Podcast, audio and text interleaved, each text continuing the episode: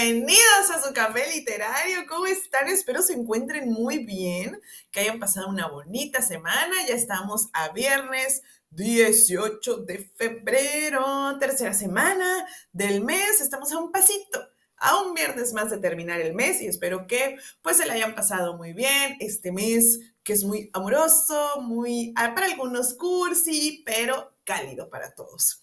Y bueno, ¿se acuerdan que estábamos hablando de que existen diferentes tipos de amor? Y que puedes amar no nada más a una persona como pareja, sino también a un familiar, a tu mamá, a tu papá, a un amigo, pero también puedes amar ciertas cosas. Eh, cosas que haces o cosas que, tienes inclusive. Y bueno, el día de hoy les quiero hablar de algo que yo amo y eso que yo amo más, em, no más que todos, ¿verdad? Eso que yo amo mucho más bien, es la ciencia. Como ya les había platicado un poco, eso es a lo que yo me dedico, este es mi hobby y lo amo también, pero la ciencia es parte eh, muy, muy importante y muy grande de mi vida.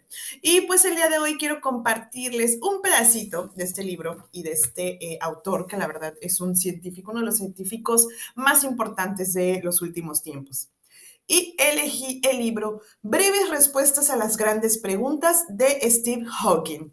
Y bueno, no me quiero meter tan en dilema, porque la primera pregunta, de hecho, a me gusta mucho. la primera pregunta es, em, bueno, ¿por qué debemos hacernos grandes preguntas? En eso, este, así es como empieza el libro. Y de ahí, la primera pregunta es, ¿hay un Dios? Pero bueno, no me quiero meter en dilemas, ya saben, de de religiones o ese tipo de cosas, así que vamos a pasar directamente a la segunda. Y bueno, nos vamos, bueno, les voy a decir. De qué cuál es. Es cómo empezó todo, cómo empezó el universo, cómo empezó la vida, cómo empezó todo. Y así que nos vamos directo al libro. Breves respuestas a las grandes preguntas de Steve Hawking. ¿Cómo empezó todo? Capítulo 2. Hamlet dijo, podría estar encerrado en una cáscara de nuez y considerarme rey de un espacio infinito. Creo que lo que quería decir es que, aunque los humanos somos físicamente muy limitados, particularmente en mi propio caso, nuestras mentes son libres de explorar todo el universo y de ir con valentía incluso hasta donde Star Trek teme pisar. ¿Es el universo realmente infinito o tan solo muy grande? ¿Tuvo un comienzo? ¿Durará para siempre? ¿Más o solo mucho tiempo? ¿Cómo pueden nuestras mentes finitas comprender un universo infinito? ¿No resulta pretencioso incluso el hecho de intentarlo? Ay, perdón, perdón por esta pequeña interrupción. No es COVID, se lo juro. Lo que pasa es que no, no había comida, entonces me serví un cereal con leche y la verdad es lo que, que me estaba provocando. Pero regresamos, regresamos. ¿Dónde nos quedamos? A riesgo de incurrir en el destino de Prometeo, que robó el fuego de los dioses para que lo utilizaran los humanos, creo que podemos y debemos tratar de entender el universo. Su castigo fue ser encadenado a una roca para toda la eternidad, aunque felizmente fue liberado por Hércules. Ya hemos hecho progresos notables en la comprensión del cosmos, aunque todavía no tenemos una imagen completa de él. Me gusta pensar que quizás no estemos muy lejos de conseguirlo. Según el pueblo de los Bosongo de África Central, al principio solo había la oscuridad, el agua y el gran dios Bumba. Un día Bumba, con dolor de estómago, vomitó el sol. El sol secó parte del agua, dejando al descubierto la tierra. Todavía dolorido, Bumba vomitó la luna, las estrellas y luego algunos animales. El leopardo, el cocodrilo, la tortuga y finalmente el hombre. Esos mitos de creación, como muchos otros, intentan reponer la pregunta que todos nos formulamos. ¿Por qué estamos aquí? ¿De dónde venimos? La respuesta más habitual es que los humanos son de origen relativamente reciente, porque es obvio que la especie humana va mejorando en conocimiento y tecnología. Por lo tanto, no puede haber existido desde hace mucho tiempo, ya que si fuera así, habría progresado mucho más aún. Por ejemplo, según el obispo Usher, el libro del Génesis, situado al principio del tiempo en el atardecer del 22 de octubre de 4004 a.C. a las 6 de la tarde, en cambio, el entorno físico, como las montañas y los ríos, cambia muy poco en toda la vida de un humano. Por lo tanto, se pensaba que era un formado, un fondo constante y que o bien existió desde siempre como un paisaje vacío o bien fue creado al mismo tiempo que los humanos. Sin embargo, no todos se sentían satisfechos con la idea de que el universo hubiera tenido un comienzo. Por ejemplo, Aristóteles, el más famoso de los filósofos griegos, creía que el universo tenía que haber existido siempre. Algo eterno es más perfecto que algo creado. Sugirió que la razón por la que vemos progreso es que se habían ido repitiendo inundaciones u otros desastres naturales, que hacían retroceder la civilización a sus orígenes. La motivación para creer en el universo eterno era el deseo de evitar invocar la intervención divina para crear el universo y ponerlo en marcha. En cambio, los que creían que el universo tuvo un comienzo lo usaron para argumentar eh, como argumento para la existencia de Dios como primera causa o primer motor del universo. Si uno creía que el universo tuvo un comienzo, las preguntas obvias eran, ¿qué sucedió antes del comienzo? ¿Qué estaba haciendo Dios antes de hacer el mundo? ¿Estaba preparando el infierno para las personas que hicieran este tipo de preguntas? El problema de si el universo tuvo o no un comienzo constituyó una gran preocupación para el filósofo alemán Immanuel Kant. Constató que, tanto si lo hubiera tenido como si no, había contradicciones lógicas o antinomias. Si el universo había tenido un comienzo, ¿por qué transcurrió un tiempo infinito antes de que comenzara? Llamó a eso la tesis. Por otro lado, si el universo había existido siempre, ¿por qué tardó un tiempo infinito en llegar a la etapa actual? Llamo a eso la antitesis. Tanto la tesis como la antitesis dependían del hecho de que Kant suponía, casi como todos los demás, que el tiempo era absoluto, es decir, que el tiempo va de un pasado infinito a un futuro infinito, independientemente de cualquier universo que haya podido existir o dejado de existir. Esta sigue siendo la imagen en la mente de muchos científicos hoy en día. Sin embargo, en 1915, Einstein presentó su revolucionaria teoría de la relatividad. En ella el espacio y el tiempo no son absolutos, ni son un fondo fijo en el que se producen los acontecimientos, sino magnitudes dinámicas cuya forma depende de la materia y la energía del universo, y que tan solo están definidas dentro del universo, por lo cual no tiene sentido hablar de tiempo antes de que el universo comenzara. Eso sería como preguntar por un punto al sur del Polo Sur. No está definido. Aunque la teoría de Einstein unificó el tiempo y el espacio, no nos dice mucho sobre el espacio en sí. Algo que parece obvio sobre el espacio es que sigue y sigue y sigue. No esperamos que el universo termine en una pared de ladrillos, aunque no hay ninguna razón lógica por la que ello no pueda ocurrir. No, obstante, instrumentos modernos como el telescopio espacial Hubble nos permiten explorar profundamente en el espacio. Lo que vemos son centenares de miles de millones de galaxias de diversas formas o tamaños. Hay galaxias elípticas gigantes y galaxias espirales como la nuestra. Cada galaxia tiene centenares de miles de millones de estrellas, muchas de las cuales tienen planetas a su alrededor. Nuestra propia galaxia bloquea nuestra visión en ciertas direcciones, pero salvo eso, las galaxias se distribuyen aproximadamente de manera uniforme en el espacio con algunas concentraciones y vacíos locales. La densidad del número de galaxias parece disminuir a distancias muy grandes, pero parece que es simplemente porque están lejos y se ven tan débiles que no podemos distinguirlas. Por lo que podemos decir, el universo se prolonga indefinidamente en el espacio, más o menos parecido a como es aquí. Aunque el universo parece ser muy similar en cada posición en el espacio, definitivamente cambia en el tiempo. Esto no se observó hasta los primeros años del siglo pasado. Hasta entonces se creía que el universo era esencialmente constante en el tiempo. Podría haber existido durante un tiempo infinito, pero eso parecía llevar a conclusiones absurdas. Si las estrellas hubieran estado radiando durante un tiempo infinito, habrían calentado el universo hasta su temperatura. Incluso por la noche, todo el cielo sería tan brillante como el sol porque cada línea de visión terminaría en una estrella o en una nube de polvo que se habría calentado hasta la temperatura de las estrellas. Entonces, la observación que todos hemos hecho de que el cielo por la noche es oscuro es muy importante. Implica que el universo no puede haber existido siempre en el estado en el que lo vemos hoy.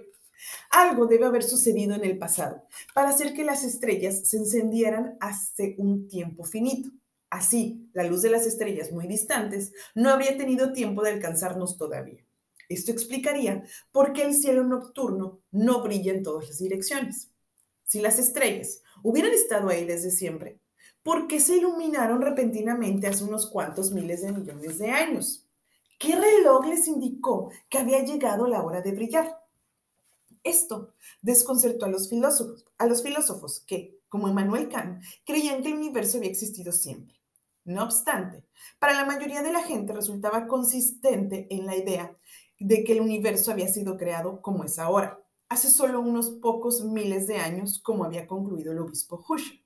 Sin embargo, las discrepancias con esta idea comenzaron a aparecer con observaciones del telescopio de ciertas pulgadas del observatorio Monte Wilson en la década de 1920. Primero, Edwin Hubble descubrió que muchas manchas de luz muy tenues llamadas nebulosas eran de hecho otras galaxias, grandes colecciones de estrellas como nuestro Sol, pero a una gran distancia. Para que parezcan tan pequeñas y débiles, las distancias tenían que ser tan grandes que su luz habría tardado millones o incluso miles de millones de años hasta llegar a nosotros. Esto indicó que el comienzo del universo no podría haberse producido hace tan solo unos miles de años. Pero la segunda cosa que descubrió Hubble resultó aún más notable. Mediante un análisis de la luz de las galaxias, Hubble pudo medir si, estaban acercando hacia, si se estaban acercando hacia nosotros o alejándose. Con gran sorpresa, descubrió que casi todas estaban alejando. Además, cuando más alejadas estaban, más rápidamente se alejaban. En otras palabras, el universo se está expandiendo. Las galaxias se están alejando las unas de las otras. El descubrimiento de la expansión del universo fue una de las grandes revoluciones intelectuales del siglo XX. Fue una sorpresa total y cambió por completo la discusión sobre el origen del universo. Si las galaxias se están separando, debe de haber estado más juntas en el pasado. A partir de la tasa actual de expansión, podemos estimar que debieron haber estado muy juntas hace unos 10.000 a unos 15.000 millones de años. Parece, pues, que el universo podría haber comenzado en aquella época, con todo su contenido en el mismo punto en el espacio. No obstante, muchos científicos discrepaban de la idea de que el universo hubiera tenido un comienzo, porque parece implicar que la física dejaba de ser válida. Uno debería invocar a un agente externo, que a efectos prácticos podemos llamar Dios, para determinar cómo comenzó el universo. Por lo tanto, propusieron teorías en las que el universo se estaba expandiendo en el presente, pero no había tenido un comienzo. Una de ellas era la teoría del estado estacionario propuesta por Hermann Bondi, Thomas Gold y Fred Hoyle en 1948. En la teoría del estado estacionario, la idea era de que a medida de que las galaxias se separaban, iban apareciendo nuevas galaxias a partir de materia que, según se suponía, se iba creando continuamente en el espacio. El universo había existido siempre y siempre había tenido el mismo aspecto. Esta última propiedad tenía la gran virtud de ser una predicción concreta que podría ser sometida a observación. En la década de 1960, el grupo de radioastronomía de Cambridge, dirigido por Martin Wright, hizo un amplio estudio de radiofuentes. Estas se distribuían de manera bastante uniforme en todo el cielo, lo que indica que la mayoría de las fuentes se encuentran fuera de nuestra galaxia. Las fuentes más débiles estarían más lejos, en promedio. La teoría del estado estacionario predecía una relación entre la cantidad de fuentes y sus intensidades pero las observaciones mostraron más fuentes débiles que las predichas, lo cual indica que la densidad de fuentes más altas fue más alta en el pasado. Esto entraba en contradicción con la suposición básica de la teoría del estado estacionario de que todo permanecía constante en el tiempo. Por eso, y por otros motivos, la teoría del de estado estacionario fue abandonada. Otro intento de evitar que el universo hubiera tenido un comienzo fue la sugerencia de que había habido una fase previa de contracción, pero que debido a la rotación y a las irregularidades locales, no todas las galaxias habrían coincidido en el mismo punto. Las diferentes galaxias habrían pasado unas al lado de otras y el universo se habría vuelto a expandir con densidad siempre finita. De hecho, dos físicos rusos, Yevgeny Lifshitz e Isaac Kalaptonov, afirmaron haber demostrado que una contradicción general sin simetría exacta siempre conduciría a un rebote con densidad siempre finita. Este resultado era muy convincente para el materialismo dialéctico marxista-leninista, porque evitaba preguntas incómodas sobre la creación del universo. Por lo tanto, se convirtió en un artículo de fe para los científicos soviéticos. El comienzo de mi investigación en cosmología se produjo casi al mismo tiempo que Lifshitz y Kavlavinov publicaron su conclusión de que el universo no había tenido un comienzo. Me di cuenta de que esto era una cuestión muy importante pero no me convencieron los argumentos que estos científicos habían usado. Estamos acostumbrados a la idea de que los sucesos son causados por sucesos anteriores, que a su vez son causados por sucesos anteriores. Hay una cadena de casualidades que se remonta al pasado. Pero supongamos que esa cadena tiene un comienzo. Supongamos que hubo un primer suceso. ¿Qué lo causó? Esta era una pregunta que muchos científicos quisieran abordar. Intentaban evitarla, ya sea suponiendo, al igual que los rusos y los teóricos del estado estacionario, que el universo no tuvo un comienzo, o sosteniendo que su origen no entra en el ámbito de la ciencia, sino que corresponde a la metafísica o la religión. En mi opinión, ningún científico verdadero debería adoptar esa posición. Si las leyes de la ciencia quedan en suspenso al comienzo del universo, es posible que también fallen en otros momentos. Una ley no es una ley si solo se cumple a veces. Creo que deberíamos tratar de entender el comienzo del universo sobre la base de la ciencia, Puede ser una tarea más allá de nuestro alcance, pero al menos deberíamos intentarlo. Peter, Roger Penrose y yo logramos probar teoremas geométricos que demostraban que si la teoría de la relatividad general de Einstein es correcta y si satisfacen ciertas condiciones razonables, el universo debe haber tenido un comienzo. Es difícil discutir con un teorema matemático, por lo que al final Lishit y Kaltiminov admitieron que el universo debería haber tenido un comienzo. Aunque la idea de un principio del universo no fuese bienvenida por las ideas comunistas, nunca permitió que la ideología se interpusiera en el camino de la física. La física era necesaria para la bomba y es importante y era importante que funcionara. En cambio, la ideología soviética impidió el progreso de, en biología al negar la verdad de la genética. Aunque los teoremas de Rogers, Penrose y yo, que Rogers y Penrose y yo demostramos, pusieron de manifiesto que el universo tuvo que tener un comienzo, no dieron mucha información sobre la naturaleza de dicho comienzo. Indicaban que el universo comenzó en el Big Bang, un instante en el que todo el universo y todo su contenido se comprimió en un único punto de densidad infinita, una singularidad del espacio-tiempo. En este punto, la teoría de la relatividad general de Einstein había dejado de ser válida por lo tanto, no podemos usarla para poder decir cómo comenzó el universo. El origen, el, origen del universo, pues, parece quedar fuera del alcance de la ciencia. La evidencia observacional para confirmar la idea de que el universo tuvo un comienzo muy denso llegó en octubre de 1965, unos meses después de mi primer resultado sobre la singularidad, con el descubrimiento de un tenue fondo de microondas en el espacio. Esas microondas son las mismas que las de los hornos de microondas, pero mucho menos potentes. Calentarían una pizza tan solo a 270.4 grados Celsius bajo cero, lo cual no es muy adecuado para descongelarla y mucho menos para cocinarla.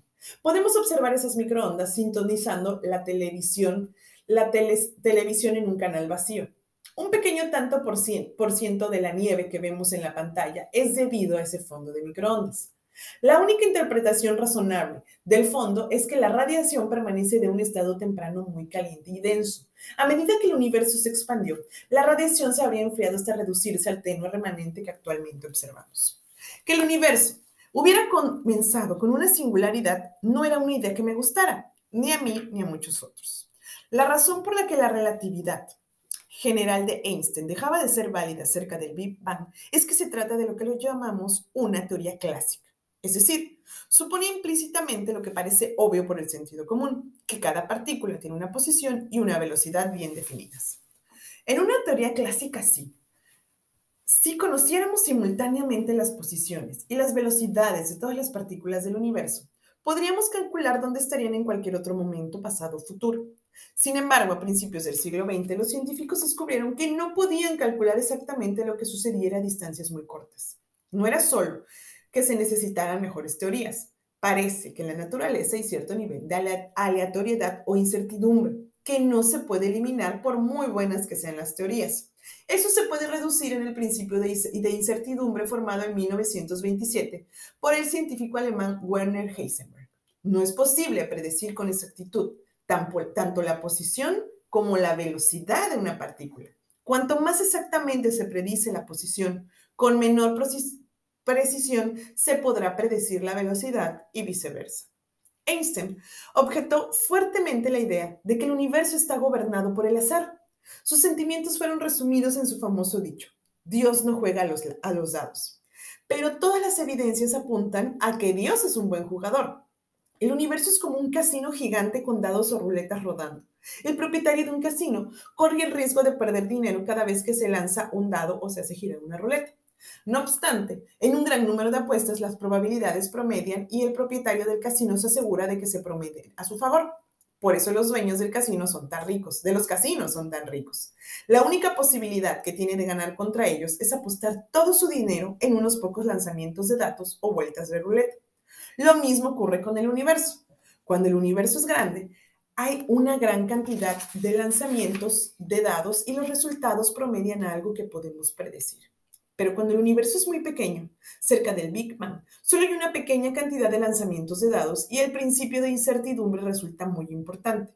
Para entender el origen del universo, por lo tanto, tenemos que incorporar el principio de incertidumbre en la teoría general de la relatividad de Einstein. Este ha sido el gran desafío en física teórica en los últimos 30 años. Todavía no lo hemos resuelto, pero hemos progresado mucho. Supongamos ahora que intentamos predecir el futuro.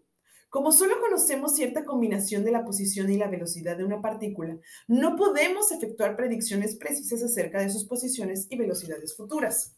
Solo podemos asignar una probabilidad o combinaciones particulares de posiciones y velocidades. Por lo tanto, hay cierta probabilidad de que un futuro particular, eh, de un futuro particular de nuestro universo. Pero ahora supongamos que intentamos comprender el pasado de la misma manera. Dada la naturaleza de las observaciones que podemos llevar a cabo hoy, todo lo que podemos hacer es asignar una probabilidad a una historia particular del universo. Así el universo debe tener cada historia posible, cada una con su propia probabilidad. Debe haber una historia del universo en que Inglaterra vuelva a ganar la Copa del Mundo, aunque tal vez la probabilidad sea baja. La idea de que el universo tiene múltiples historias puede parecer ciencia ficción, pero es ahora aceptado como hecho científico es debida a Richard Feynman, que trabajó en el eminentemente respetable Instituto de Tecnología de California y tocaba a veces los tambores de bombo en un local de carretera. La idea en que se basa el enfoque de Feynman a cómo funcionan las cosas consiste en asignar una probabilidad particular a cada historia. Funciona espectacularmente bien para predecir el futuro, de manera que creemos que también funciona para explorar el pasado. Actualmente, los científicos están trabajando para combinar la teoría de la relatividad general de Einstein y la, idea de Feynman de historias múltiples en una teoría unificada, completa que describa todo lo que sucede en el universo. Esta teoría unificada nos permitirá calcular cómo evolucionará el universo si conocemos su estado en un momento dado, pero la teoría unificada en sí no dice cómo comenzó el universo ni cuál fue su estado inicial. Para eso necesitamos las denominaciones denominadas condiciones de frontera, que nos dicen lo que sucede en las fronteras del universo, los bordes del espacio-tiempo. Pero si la frontera del universo fuera un punto normal de espacio y tiempo, podríamos traspasarlo y reclamar el territorio de más allá como parte del universo. Por otro lado, si el límite del universo estuviera en un borde irregular donde el espacio o el tiempo se arrugaran y la densidad se hiciera infinita, sería muy difícil definir condiciones de fronteras significativas. No obstante, Jim Hartle de la Universidad de California, Santa Bárbara, y yo nos dimos cuenta de que había una tercera posibilidad. Tal vez el universo no tiene límite en el espacio y el tiempo. A primera vista, esto parece estar en contradicción directa con las teorías geométricas que mencioné antes, que demuestran que el universo debe haber tenido un comienzo, un límite en el tiempo. Sin embargo, para hacer que las técnicas de Feynman resulten matemáticamente bien definidas, los matemáticos desarrollaron un concepto denominado tiempo imaginario. Tiene poco que ver con el tiempo que experimentamos. Es un truco matemático para lograr que los cálculos funcionen y, funcionen y reemplace el tiempo real que experimentamos. Nuestra idea fue, decidir, fue decir que no había frontera en el tiempo imaginario. Llamamos a esta propuesta ausencia de fronteras. Si la condición de frontera del universo es que no tiene fronteras en el tiempo imaginario, no tendrá una única historia. Hay muchas historias en el tiempo imaginario y cada una de ellas determina una historia en el tiempo real. Por lo tanto, tenemos una gran abundancia de historias para el universo. ¿Qué distingue? Una historia particular o el conjunto de historias en que vivimos del conjunto de todas las historias posibles del universo. Un punto que podemos notar es que muchas de esas posibles historias del universo no pasan por la secuencia de formación de galaxias y estrellas, algo que fue esencial para nuestro propio desarrollo. Es posible que seres inteligentes puedan evolucionar sin galaxias y estrellas, pero parece poco probable. Así que el hecho de que existamos como seres que pueden hacerse la pregunta, ¿por qué el universo es como es? Es una restricción sobre la historia en que vivimos. Implica que es una de la minoría de historias que contienen galaxias y estrellas. Este es un ejemplo de lo que se conoce como principio antrópico. El principio antrópico dice que el universo tiene que ser más o menos como lo vemos, porque si fuera diferente, no habría nadie para observarlo. A muchos científicos les desagrada el principio antrópico, porque les parece poco preciso y sin mucho poder predictivo. Pero el principio antrópico puede recibir una formulación precisa y parece esencial cuando se considera el origen del universo. La teoría M, que es nuestro mejor candidato para una teoría unificada completa, permite un gran número de historias posibles del universo. La mayoría de esas historias bastante inadecuadas para el desarrollo de la vida inteligente o están vacías o duran demasiado poco, o están demasiado curvadas, o fallan de alguna otra manera. Sin embargo, según la idea de múltiples historias de Richard Freeman, esas historias deshabitadas pueden tener una probabilidad bastante alta.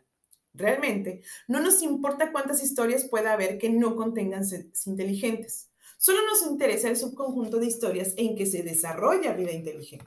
La vida inteligente no tiene por qué ser como los humanos. Pequeños hombres verdes también podrían serlo. De hecho, podrían hacerlo mejor. Nuestra especie humana no tiene un gran historial en comportamiento inteligente. Como ejemplo del poder del principio antrópico, consideremos el número de direcciones en el espacio. Es una experiencia común que vivimos en un espacio tridimensional, es decir, podemos representar la posición de un punto en el espacio mediante tres números, por ejemplo, latitud, longitud y altura sobre el nivel del mar. Pero ¿por qué el espacio es tridimensional? Porque no hay dos, cuatro o algún otro número de dimensiones como en la ciencia ficción. De hecho, en la teoría M, el espacio tiene 10 dimensiones, pero se cree que siete de ellas están curvadas sobre sí mismas con un radio muy pequeño, dejando tres direcciones grandes y casi planas. Es como un popote. La superficie de un popote es bidimensional, pero una dirección está acurrucada en un círculo pequeño de modo que, de lejos, el popote parece una línea unidimensional.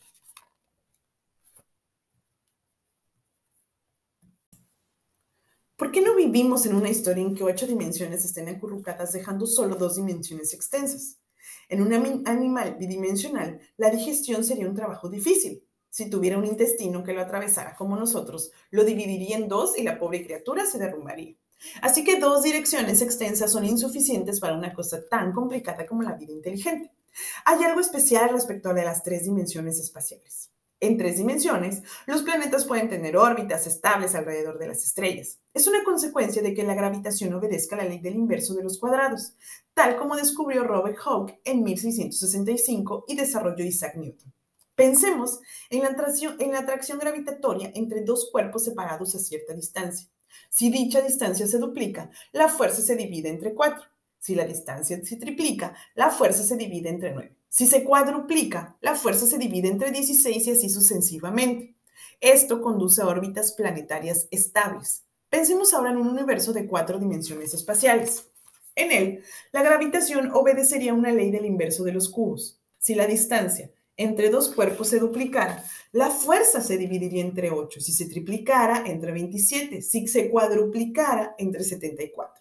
Este cambio, una ley del inverso de los cubos, impediría que los planetas tuvieran órbitas estables alrededor de los soles. O bien, caerían a su sol o escaparían a la oscuridad y frío exteriores. Del mismo modo, las órbitas de los electrones en los átomos no serían estables. Así no existiría la materia tal como la conocemos. Por lo tanto, aunque la idea de múltiples historias permitiera cualquier número de direcciones extensas, únicamente historias con tres direcciones extensas contendrían seres. Solo en tales historias se formulará la pregunta, ¿por qué el espacio tiene tres dimensiones? Una característica notable del universo que observamos es el fondo de microondas descubierto por Arno Penzias y Robert Wilson. Es esencialmente un remanente fósil de cuando el universo era muy joven. Ese fondo es casi el mismo independientemente de la dirección en que lo observemos. Las diferencias entre las diferentes direcciones son menores que una parte entre 100.000. Esas diferencias son increíblemente diminutas y necesitan alguna explicación. La explicación generalmente aceptada de esa homogeneidad es que en, pocas, en épocas muy tempranas el universo experimentó un periodo de expansión muy rápido, en que creció en un factor de mil billones de billones. Ese proceso se denomina inflación. algo que fue bueno para el universo, a diferencia de lo que ocurre con la inflación de los precios que tan a menudo nos agobia. Si eso fuera todo, la radiación de microondas sería completamente idéntica en todas las direcciones. Así pues, ¿de dónde proceden esas diminutas discrepancias? A principios de 1982 escribió un artículo proponiendo que esas diferencias surgieron de las fluctuaciones cuánticas durante el periodo inflacionario. Las fluctuaciones cuánticas tienen lugar como consecuencia del principio de incertidumbre. Además, dichas fluctuaciones fueron las semillas de las estructuras de nuestro universo, de las estrellas de las galaxias y de nosotros mismos. Esa idea es básicamente el mismo mecanismo que la llamada radiación Hawking del horizonte de los agujeros negros que predijo una década antes excepto que ahora proviene del horizonte cosmológico, la superficie que divide el universo entre la parte que podemos observar y la que no podemos observar. Aquel verano celebramos un congreso en Cambridge al que asistieron todas las principales figuras en dicho campo.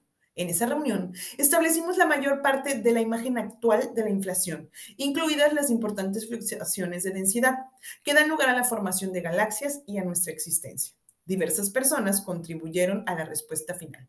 Eso fue 10 años antes de que las fluctuaciones en el fondo cósmico de microondas fueran descubiertas por el satélite COF en 1933, por lo que la teoría iba muy delante de los experimentos. La cosmología se convirtió en una ciencia de precisión 10 años más tarde, en 2003, con los primeros resultados del satélite WAM, el WAMP produjo un mapa maravilloso de la temperatura del fondo cósmico de microondas, una fotografía del universo, cuando tenía aproximadamente una centésima parte de su edad actual. Las irregularidades que se observan son predichas por la inflación y significan que algunas regiones del universo tenían una densidad ligeramente más alta que otras. La atracción gravitatoria de la densidad adicional ralentiza la expansión de esa de esa región y puede hacer que acabe por colapsarse formando galaxias y estrellas. Así que observe con atención el mapa del cielo de microondas. Es el anteproyecto de toda la estructura del universo. Somos un producto de las fluctuaciones cuánticas del universo muy temprano. Dios realmente juega a los dados. El satélite WAM ha sido sustituido por el satélite Planck con un mapa del universo de resolución mucho más alta. El satélite Planck está poniendo a prueba nuestras teorías muy seriamente e incluso puede detectar la impronta de las ondas gravitatorias predichas por la inflación. Eso sería la gravedad cuántica escrita en el cielo.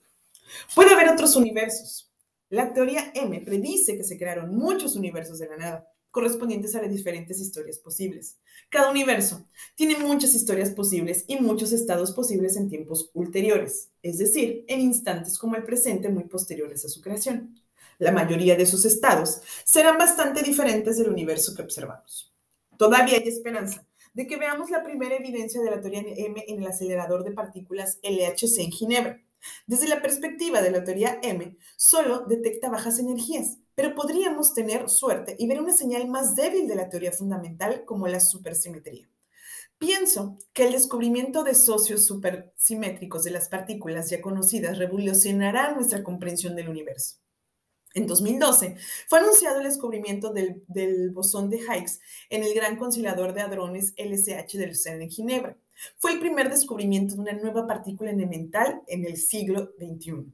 Todavía hay alguna esperanza de que el LHC descubra la supersimetría, pero incluso si el LHC no descubre ninguna nueva partícula elemental, la supersimetría podría todavía ser hallada en la próxima generación de aceleradores que actualmente están siendo planeados. El comienzo del universo en el Big Bang caliente es el laboratorio definitivo de altas energías para poner a prueba la teoría M y nuestras ideas sobre los bloques constituyentes del espacio-tiempo y de la materia. Diferentes teorías dejan huella diferentes en la estructura actual del universo, por lo cual los datos astrofísicos pueden darnos pistas acerca de la unificación de todas las fuerzas de la naturaleza. Así que bien puede haber otros universos, pero desgraciadamente nunca podremos explorarlos. Hemos visto algunas cosas sobre el origen del universo, pero eso deja dos grandes preguntas. ¿Se acaba el universo? ¿El universo es único? ¿Cuál será el comportamiento futuro de las historias más probables del universo? Ahí parece haber varias posibilidades compatibles con la aparición de seres inteligentes. Depende de la cantidad de materia en el universo. Si se supiera cierta cantidad cítrica, la atracción gravitacional entre las galaxias ralentizaría su expansión. Al final, comenzarán a caer las unas hacia las otras y todos unirán en una gran implosión o Big Crunch, que será el final de la historia del universo en el tiempo real. Cuando estaba en el Extremo Oriente, me pidieron que no mencionara el Bean Crunch por el efecto que pudiera tener en los mercados, pero los mercados se colapsaron, así que tal vez la historia se produjo en cierta manera. En Gran Bretaña, la gente no parece demasiado preocupada por un posible fin, situado a unos 20 mil millones de años en el futuro. Se puede comer y beber mucho y ser feliz antes de eso. Si la densidad del universo está por debajo del valor crítico, la gravedad es demasiado débil para impedir que las galaxias se sigan separando siempre más.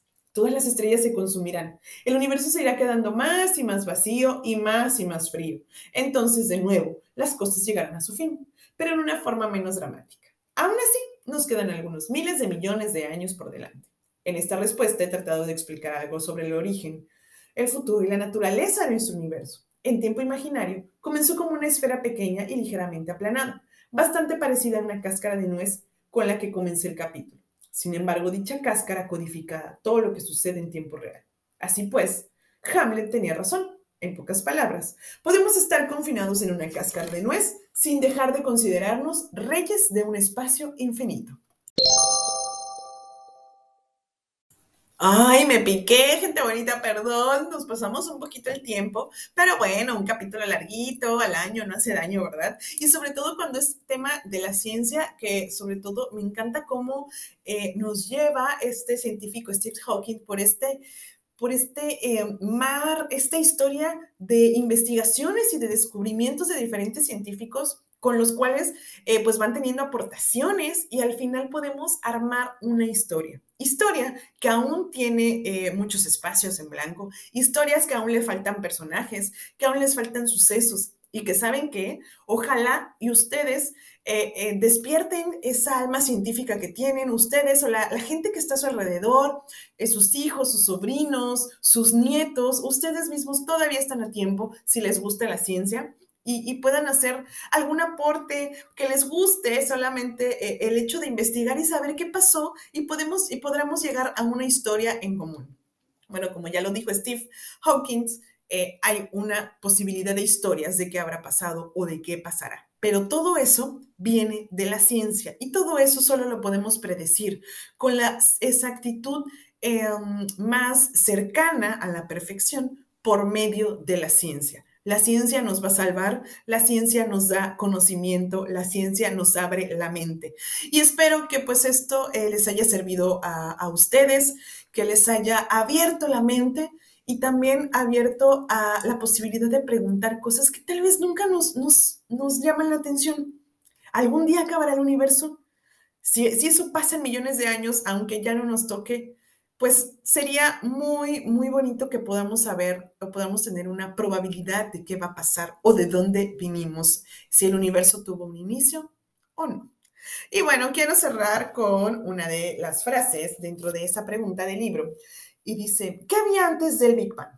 Según la propuesta de ausencia de fronteras, preguntar lo que había antes del Big Bang carece de sentido. Es como preguntar qué hay al sur del Polo Sur, porque no hay noción de tiempo a lo que nos podamos referir. El concepto de tiempo solo existe en el universo.